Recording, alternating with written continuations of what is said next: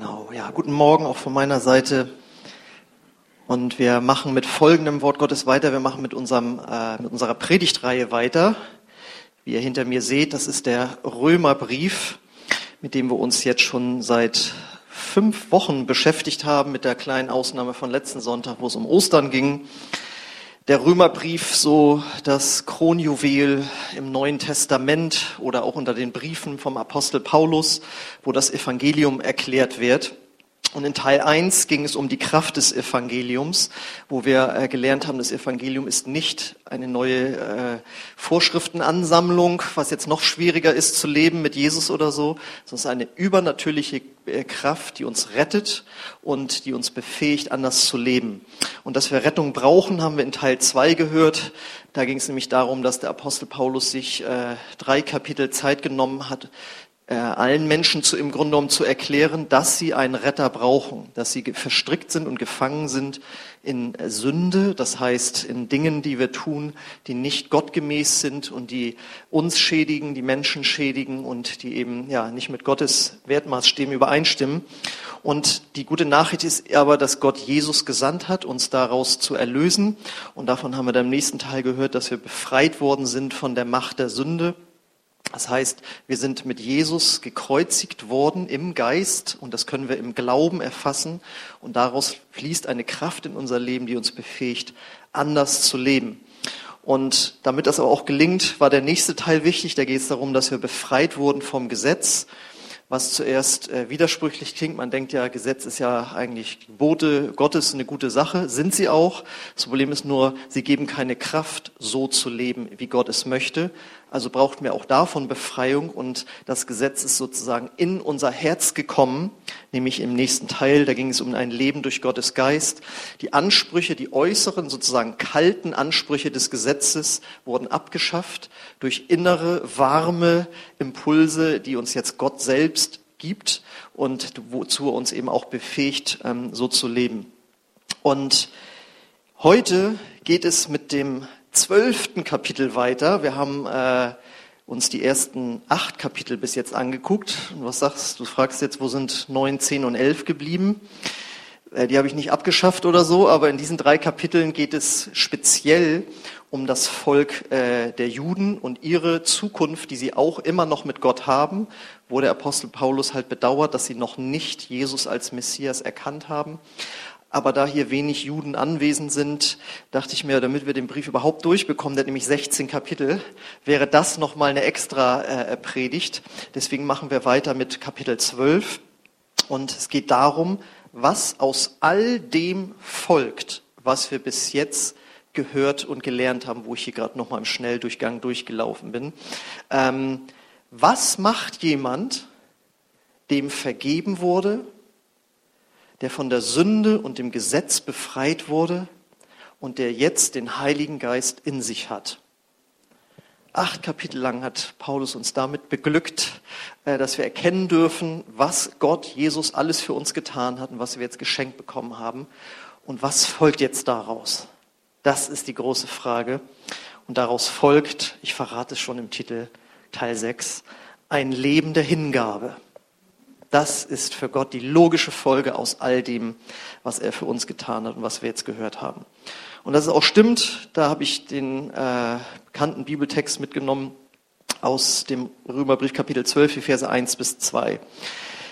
Da heißt es, weil Gott so barmherzig ist, fordere ich euch nun auf, liebe Brüder, euch mit eurem ganzen Leben für Gott einzusetzen.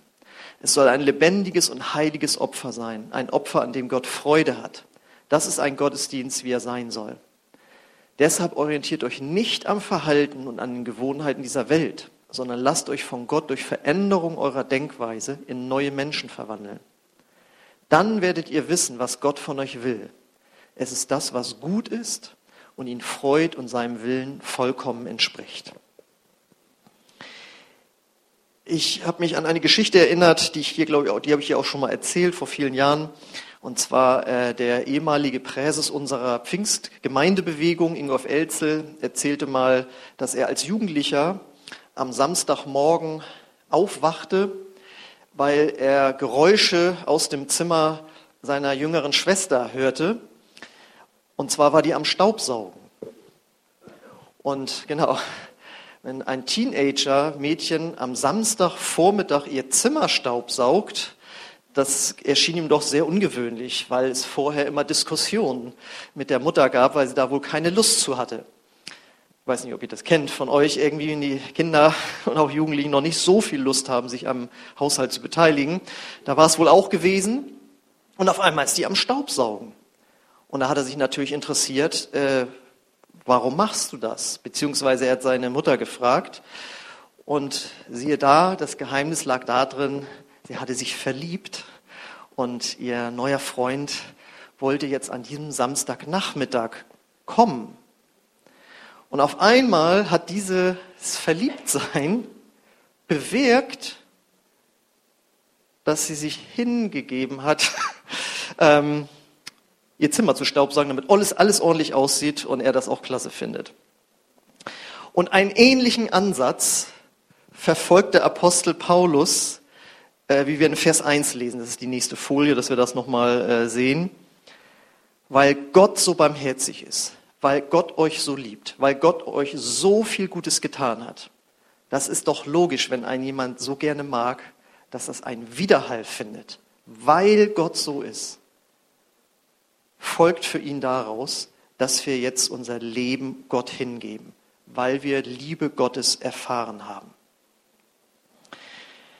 Er gab sein Leben für uns und jetzt geben wir unser Leben für ihn.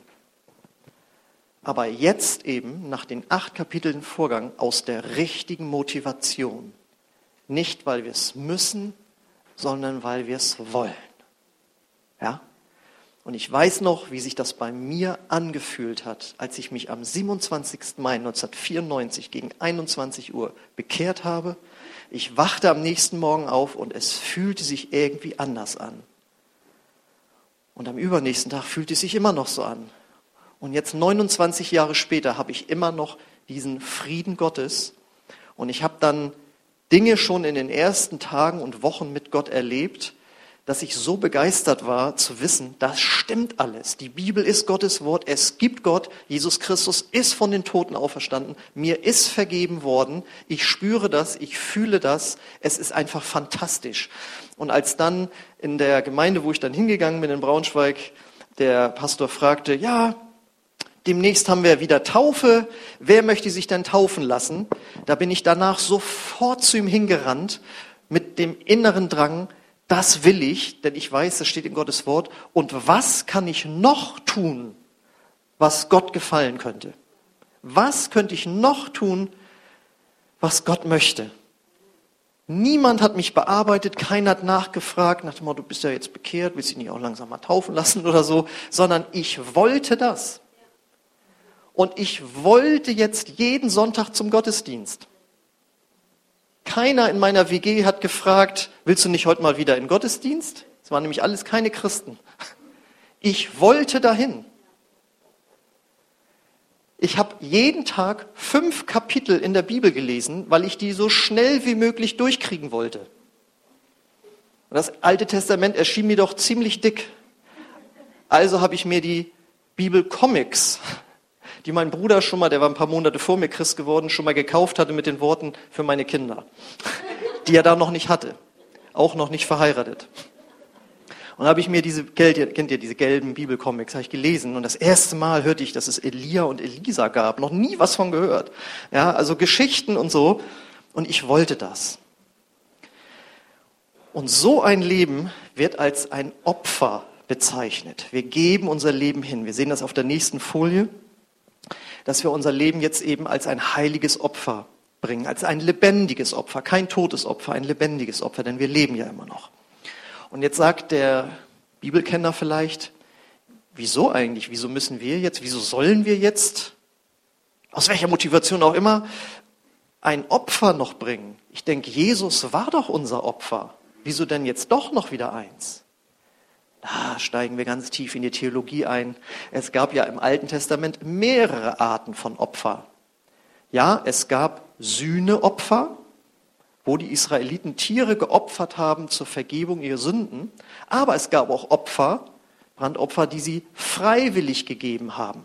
Dankopfer, aber auch ein Brandopfer, einfach um ihre Hingabe an Gott zu zeigen. Da haben sie das teuerste Tier genommen, makellos, haben gesagt, dir gehört alles, was ich besitze, Gott. Und da haben sie dieses Opfer gebracht.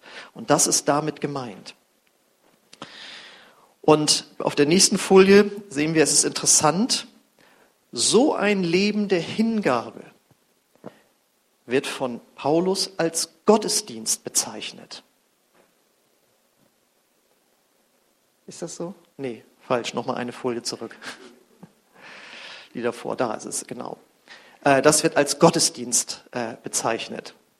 Und da müssen wir jetzt mal aufwirken, merken. Weil wenn Paulus das als Gottesdienst bezeichnet, dann ist die Frage, was wir jetzt hier gerade machen. Natürlich ist das ja auch ein Zeichen der Hingabe, aber für Paulus im, im Neuen Testament war der Gottesdienst nicht eine Veranstaltung, sondern das ganze Leben. Deswegen finde ich es so gut, so eine Kirche wie ICF, die bezeichnen ihre Sonntagmorgensveranstaltungen nicht als Gottesdienst, sondern als Celebration. Das passt eigentlich irgendwie besser. Ja? Das heißt, wenn wir sagen, ich gehe zum Gottesdienst, dann müssten wir eigentlich sagen, ich gehe zur Gottesdienstveranstaltung, weil in deinem Gottesdienst bist du schon morgens, wenn du aufstehst. Deswegen, es gab mal so eine Aktion von einem Gemeindebund, äh, die hieß Glaube am Montag. Ja? Ähm, also es hat sich im Laufe der Jahrhunderte auch in unserem Volk dann so, so, einem, so ein Kirchenchristentum eingeschlichen, wo man dann eben sonntags, ich war in der Kirche, deswegen bin ich Christ. Und wie ich dann am Montag gelebt habe, ist doch egal. Nur das hat mit der Bibel nichts zu tun. Wir leben jeden Tag mit Gott und das ist unser Gottesdienst. Deswegen müsste man eigentlich, wir haben ja, wenn du den, das Gebäude nachher verlässt, haben wir ja unser Jahresmotto da rangepappt, ähm, das Beste liegt noch vor uns. Aber man könnte auch ein Schild hinhängen, wo drin steht, viel Spaß im Gottesdienst.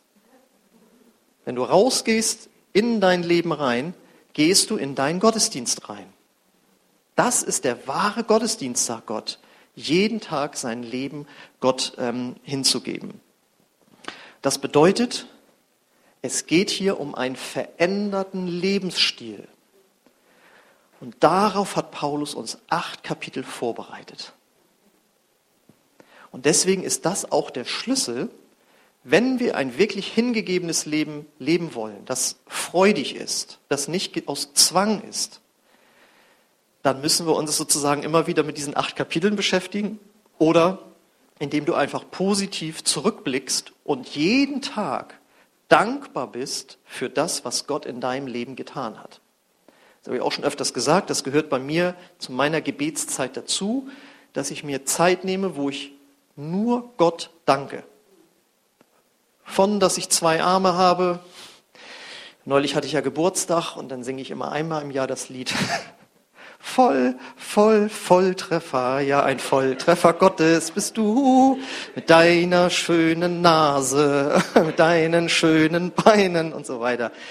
Lachen Gott und ich dann beide drüber, aber ähm, also es geht ja darum, dass du einfach dankbar bist, was Gott für dich getan hat. Und da gibt es so viele Sachen. Ja, da kannst du anfangen. Ich meine, es gibt Menschen, die haben nicht mehr zwei Arme. Ja? Die sind körperlich nicht mehr unversehrt. Ja? Also, was du alles sitzt, nein, wir leben hier immer noch in einem Land ohne Krieg, Religionsfreiheit, dass du eine Gemeinde hast, dass du die Bibel hast, dass du Jesus hast sowieso, dass du den Heiligen Geist hast, dass du so viel erlebt hast mit Gott, dass du eine Familie hast, dass du Freunde hast, dass du gesund bist, dass du eine Arbeitsstelle hast. Da, da kannst du ja vom Hündchen aufs Stöckchen kommen. Und das ist eine gute Sache. Und wenn du da so dankst, dann spürst du, wie diese Kraft kommt. Oh, ist das gut. Das ist ja alles so gut als Christ und so. Und so möchte ich ja gerne leben. Gott, was machen wir jetzt als nächstes zusammen? So, ja? Also, so müsst ihr euch das ungefähr vorstellen. Deswegen hat Paulus sich, hat den Brief so aufgebaut. Er hat richtig so eine Zielrichtung.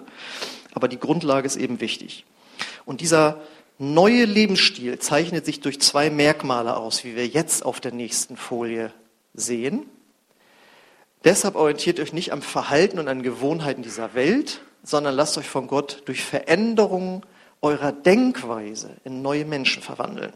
Das heißt, dieser neue Lebensstil unterscheidet sich von dem der Welt, damit sind die Menschen gemeint, die ohne Jesus leben, und dieser Lebensstil beginnt und speist sich aus unserer Gedankenwelt. Denn was wir sehen und lesen, beeinflusst unsere Gedanken und unsere Gedanken beeinflussen unsere Gefühle und wir sind doch ganz oft gefühlsgesteuert. Und wenn dir das nicht alles immer so gefällt, was du so denkst und was du fühlst, dann überleg dir mal, was du so für einen Input am Tag hast. Und daran sehen wir, dass äh, die Bibel im Grunde genommen schon vorweggenommen hat, was die Hirnforschung uns jetzt heute präsentiert, dass das, was in unseren Gedanken abgeht, das beeinflusst unsere Gesundheit, unsere mentale Gesundheit, unsere körperliche Gesundheit. Da wird alles gesteuert. Und deswegen sagt Gott, verändere dein Denken und du veränderst dein Leben hin zu diesem hingegebenen Lebensstil. Und deswegen lesen Christen am besten jeden Tag in der Bibel. Denn das verändert dein Denken. Ein bekannter Evangelist Smith Wigglesworth, der viele Wunder in seinem Leben, in seinem Dienst erlebt hat, der hat gesagt, also immer wenn ich in der Zeitung lese, fühle ich mich beschmutzt, beschmutzt und immer wenn ich in der Bibel lese, fühle ich mich gereinigt. Da muss ich immer dran denken, wenn ich im Internet Nachrichten lese. Ja, also es ist ja wirklich so, wenn du in der Bibel liest, das verändert deine Gedanken. Und wenn das dann zehn Minuten irgendwie sind, wenn du dann aufhörst, du merkst, wie das was mit dir gemacht hat. Es verändert deine Gedankenwelt. Und Paulus sagt, das ist richtig, in die Richtung geh weiter. Und dann kommt ja noch hinzu, wir haben es ja letzten Sonntag gehört oder vorletzten vielmehr, ein Leben mit Gottes Geist zusammen. Gottes Geist ist ja in uns. Und der funkt sozusagen auch nochmal in unsere Gedankenwelt rein. Und wenn du das noch bewusster wahrnimmst, und das kannst du machen, indem du ihm Fragen stellst, was denkst du jetzt Gott über diese Situation? Wie soll ich mich jetzt verhalten? Du wirst merken, wie Gedanken aufblitzen und du kannst dich dann entscheiden, und das sind in das sind dann immer positive Gedanken, auf Gedanken, auf die du nicht kommen würdest, ermutigende Gedanken, positive Gedanken, gute Ideen. Wenn du das noch verbindest mit dem Bibellesen, dann wird deine Gedankenwelt so umprogrammiert im Grunde genommen, dass du eben dich veränderst in deinem Charakter. Und ein Charakter ist ja eine Serie von Einstellungen und Verhaltensweisen, die wir im Laufe von Jahren erworben worden haben. Und Gott möchte an diesen Charakter ran. Und er sagt, und da fangen wir mit deinen Gedanken an, das geht in Gefühle rein und dann in deine Gewohnheiten. Und ähm, wenn wir das praktizieren, in kleinen Schritten, jeden Tag, und unsere eigenen Gedanken ihm unterordnen, also nicht sagen, und ich will, meinem, ich will doch mal wieder in Berlin leben oder so, äh, sondern wenn man sagt, Gott, wenn du das willst, dass ich da lebe, dann wird das gelingen. Ja? Oder wenn du willst, dass ich nochmal diesen und jenen Beruf ergreife oder so. Ja, wenn wir unsere eigenen Pläne ihm unterordnen, was Vertrauen voraussetzt, dann sagt die Bibel, wenn du das machst, dann wirst du, das sehen wir auf der nächsten Folie, dann wirst du erkennen, was Gott von euch will. Es ist das, was gut ist und ihn freut und seinem Willen vollkommen entspricht. Und wenn du im Willen Gottes bist, dann ist das das schönste Leben auf der Welt. Und da wollen wir hin. Wir wollen ja glücklich sein, wir wollen das beste Leben, Leben, das man leben kann. Und das erleben wir, wenn wir uns Gott hingeben mit unserer Gedankenwelt. Und ich kann bezeugen, wie gesagt, 29 Jahre bin ich jetzt dabei. Hätte ich das geahnt, was aus meinem Leben von Gott gemacht wird, da hätte ich ganz schön mit den Ohren geschlackert. Aber wenn ich nachträglich gucke, bin ich einfach nur happy und mein Leben ist wirklich spannend, weil ich weiß, ich bin involviert in den größten Plan der Menschheitsgeschichte, nämlich dass alle Menschen das Evangelium hören sollen. Und ich darf in dieser Umgebung hier wirken, bis dahin, dass wir als Kirche finanziell einen Missionar in der Türkei unterstützen, der dort sozusagen für uns wirkt. Und ich weiß, dass wir alle einen Unterschied machen können im Leben von einzelnen Menschen und dass wir sogar eine Stadt beeinflussen können. Wenn hier bei uns 200 Leute zum Gottesdienst kämen, würde das bedeuten, dass ein Prozent aller Lilientaler nur in diesen Gottesdienst gehen. Und wenn es dann noch andere Gottesdienste gibt, was wir begrüßen, dann, ihr kennt ein bisschen Salz, macht die Speise lecker. Ja? Und dort, wo Christen sind, verändern sie ihre Umgebung. Und das ist ein unheimlich spannendes Leben, finde ich. Und damit komme ich zu dem, was der Paulus, Apostel Paulus noch unter einem hingegebenen Leben äh, versteht. Bei mir war es nämlich so, dass ich von Anfang an, im Grunde genommen, das waren nur ein paar Monate am Anfang meines Christseins, angefangen habe, meine Gaben zum Bau seiner Kirche einzusetzen. Und zwar der Ortsgemeinde. Nicht dem Reich Gottes nur allgemein, sondern ganz speziell der Gemeinde vor Ort. Und das ist nämlich, was Paulus dann als nächstes bringt in den Versen 12, äh, Kapitel 12, 4 bis 6 und die nachfolgenden Verse, aber die habe ich jetzt nicht mehr alle aufgeschrieben. Das ist die nächste Folie, hoffe ich doch. Da sagt er, so wie euer Körper viele Teile und jeder Körperteil seine besondere Funktion hat, so verhält es sich auch mit dem Leib Christi, also der Gemeinde. Wir sind alle Teile seines einen Leibes und jeder von uns hat eine andere Aufgabe zu erfüllen. Das heißt, jeder von uns ist wichtig. Und da wir alle in Christus ein Leib sind, gehören wir zueinander. Und jeder Einzelne ist auf alle anderen angewiesen. Gott ist gnädig und hat uns unterschiedliche Gaben geschenkt. Wir legen alle unsere Gaben zusammen und dann wächst und blüht eine Kirche. Und unsere Gaben, die Gott uns gegeben hat, die ja bei jedem unterschiedlich sind. Ja, einer kann gut mit Kindern umgehen, der andere kann eben äh, predigen, jemand anderes ist handwerklich gut. Alles wird gebraucht.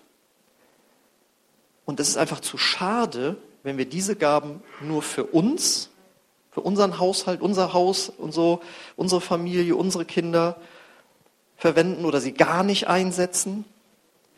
Aber wenn wir die zusammenlegen, dann blüht und wächst eine Kirche und jeder einzelne von uns blüht und wächst auch. Und ein Pastor sagte mal, eine Kirche baut sich nicht auf den Talenten einiger, sondern auf den Opfern von vielen.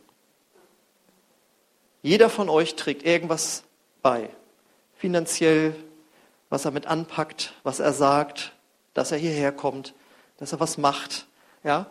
Und Paulus sagt, das ist auch Teil des hingegebenen Lebens. Denn Gott hat sich entschieden, ich will Menschen in meiner Kirche, in meiner Gemeinde zu Jüngern machen. Die sollen nicht zu Jesus kommen und dann einfach in der Weltgeschichte rumlaufen, sondern die sollen zusammenkommen und eine Ortsgemeinde bilden und da drin werden sie gefestigt, da drin werden sie verändert, da lernen sie ihre Gaben kennen und gemeinsam sind sie wie eine Fußballmannschaft, die äh, Tore schießt. Und Tore schießen bedeutet, Menschen zu Jesus zu führen. Ja, und da habe ich gesagt, da mache ich mit.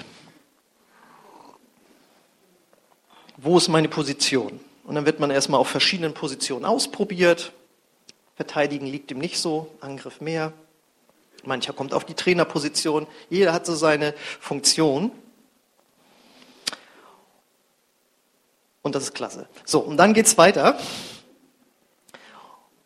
Und wenn wir dann so verändert werden von Gott, wird das auch unseren Alltag mit unseren Mitmenschen berühren. Und ein hingegebenes Leben mit Gott im Alltag sieht so aus. Dann machen wir das mal so. Ich lade euch ein, mal die Augen zuzumachen. Es passiert auch nichts, sondern ich lese euch jetzt die nächsten Verse vor. Und jetzt stellt euch mal vor, wir würden alle so leben. Täuscht nicht nur vor, andere zu lieben, sondern liebt sie wirklich. Hasst alles Böse und stellt euch auf die Seite des Guten. Liebt einander mit aufrichtiger Zuneigung und habt Freude daran, euch gegenseitig Achtung zu erweisen. Werdet nicht nachlässig, sondern lasst euch ganz vom Geist erfüllen und setzt euch für den Herrn ein. Freut euch in der Hoffnung, haltet durch in schwierigen Zeiten, bleibt beständig im Gebet. Wenn andere Gläubige in Not geraten, steht ihnen zur Seite und helft ihnen. Seid gastfreundlich und öffnet für Gäste euer Haus.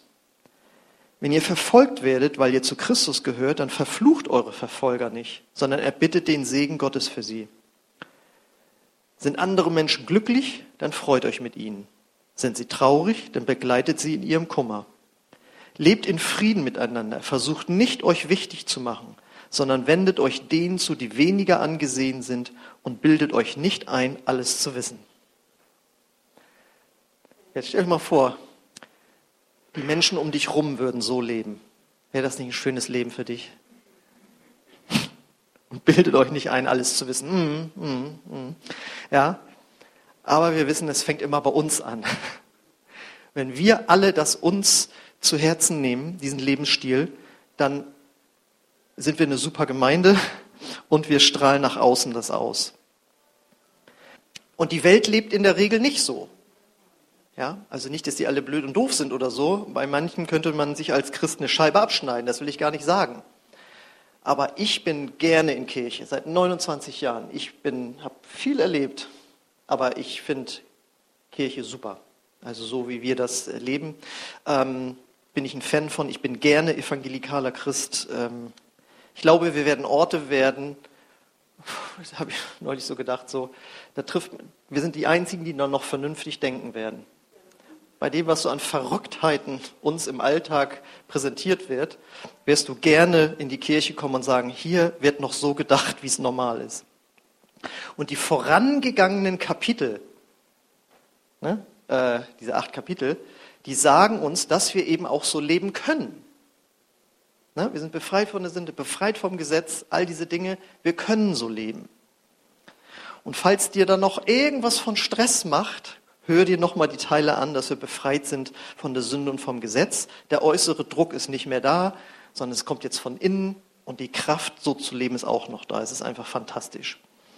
Und dann, und damit komme ich jetzt zum Ende, kommt jetzt noch die Krönung dieses göttlichen Lebensstils, der Hingabe, und zwar der Umgang mit uns feindlich gesinnten Menschen.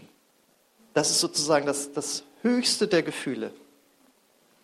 Da gucken wir jetzt wieder rein, das ist die nächste Folie. Vergeltet anderen Menschen nicht Böses mit Bösem, sondern bemüht euch allen gegenüber um das Gute.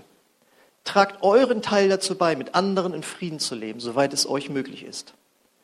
Liebe Freunde, rächt euch niemals selbst, sondern überlasst die Rache dem Zorn Gottes. Denn es steht geschrieben, ich allein will Rache nehmen, ich will das Unrecht vergelten, spricht der Herr. Handelt stattdessen so, wie es in der Schrift heißt. Wenn dein Feind hungrig ist, gib ihm zu essen. Wenn er durstig ist, gib ihm zu trinken.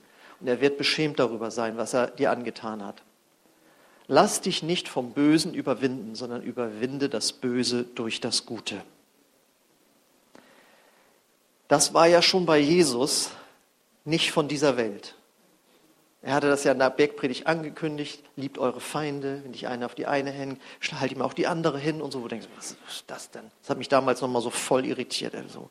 Gleichzeitig habe ich Rapmusik gehört, wo hinten drauf stand, das Ziel unserer Musik ist es, den Hass, den wir haben, in die Herzen der weißen Jugendlichen zu bringen in Amerika, damit eine Revolution entsteht. Und das war richtig coole Musik. Ne? Und gleichzeitig las ich dann Jesus, liebt eure Feinde. Und dann dachte ich, äh, ist, also was Jesus sagte, schon besser. Also Christentum finde ich jetzt nicht so cool.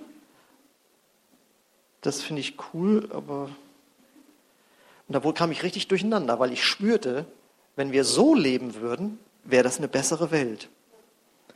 Und deswegen war das ja dann so stark, als ich einen Tag bekehrt war, fahre ich zu einem Freund und dann war er da mit seinem Bruder und sein Bruder konnte ich Zeit meines Lebens nicht ausstehen weil aus meiner Sicht hat er nur dummes Zeug geredet.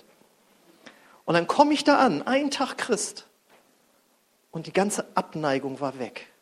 Und ich so, oh, das fängt ja gut an. Das ist ja schon mal nicht schlecht. Und dann bin ich ja auch schon mal von jemandem niedergeschlagen worden, leider nicht wegen meines Glaubens, sondern, wegen, äh, sondern weil ich lange Haare hatte.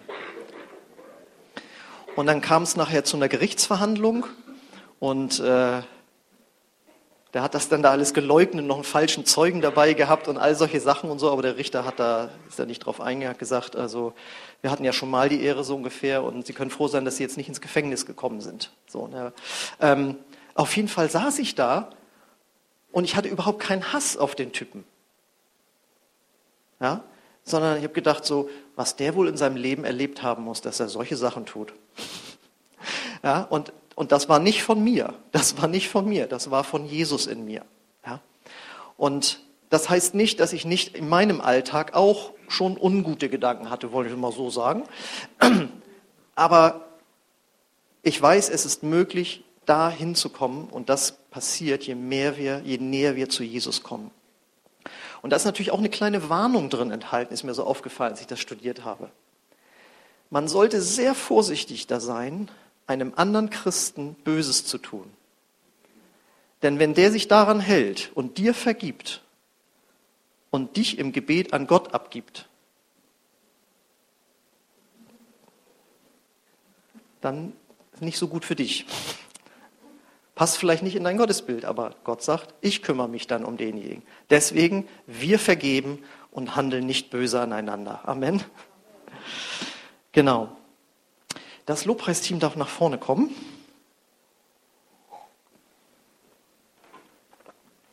Und jetzt stellt euch das nochmal gemeinsam, lasst uns das doch nochmal so vorstellen.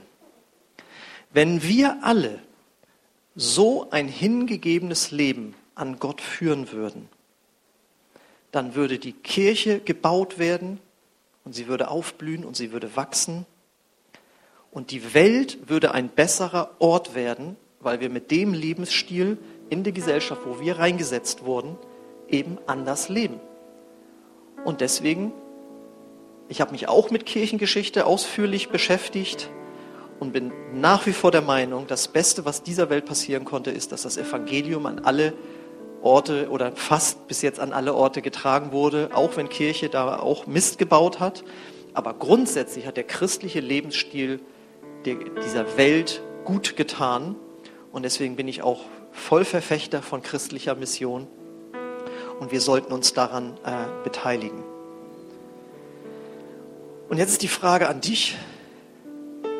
Lebst du ein hingegebenes Leben an Gott? Grundsätzlich hast du das ja gesagt, ja, will ich durch die Bekehrung und dadurch bist du auch gerettet.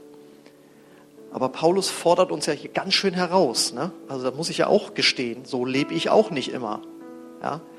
Aber ich weiß, ich bin nicht unter Verdammnis, ich bin nicht unter Druck, ich habe keinen Stress, sondern ich möchte so leben. Und Gott hat mit mir ein jetzt schon bald 30-jährigen Prozess, äh, wo am Wirken ist, wo einiges besser geworden ist, anderes noch nicht. Ähm, aber wir gehen fröhlich weiter und wenn ich dann mal gestorben bin, gucke ich mir mit Gott an, wie weit ich gekommen bin mit meinem Charakter. Und die Frage ist, möchtest du das auch? Alle Christen können jetzt nur Ja sagen, aber es ist ja wirklich die Frage, gehört dein ganzes Leben Gott? Kirche am Montag, viel Spaß in deinem Gottesdienst, wenn du heute nach Hause gehst. Ist das so bei dir? Und ich lade uns ein, darauf eben nochmal neu Gott eine Antwort zu geben, sagen, ja Gott, wenn du so gut mit mir umgegangen bist, dann möchte ich auch so gut äh, mit dir umgehen sozusagen. Und ich lade euch ein, dass wir aufstehen und ich möchte gerne für euch, für uns beten.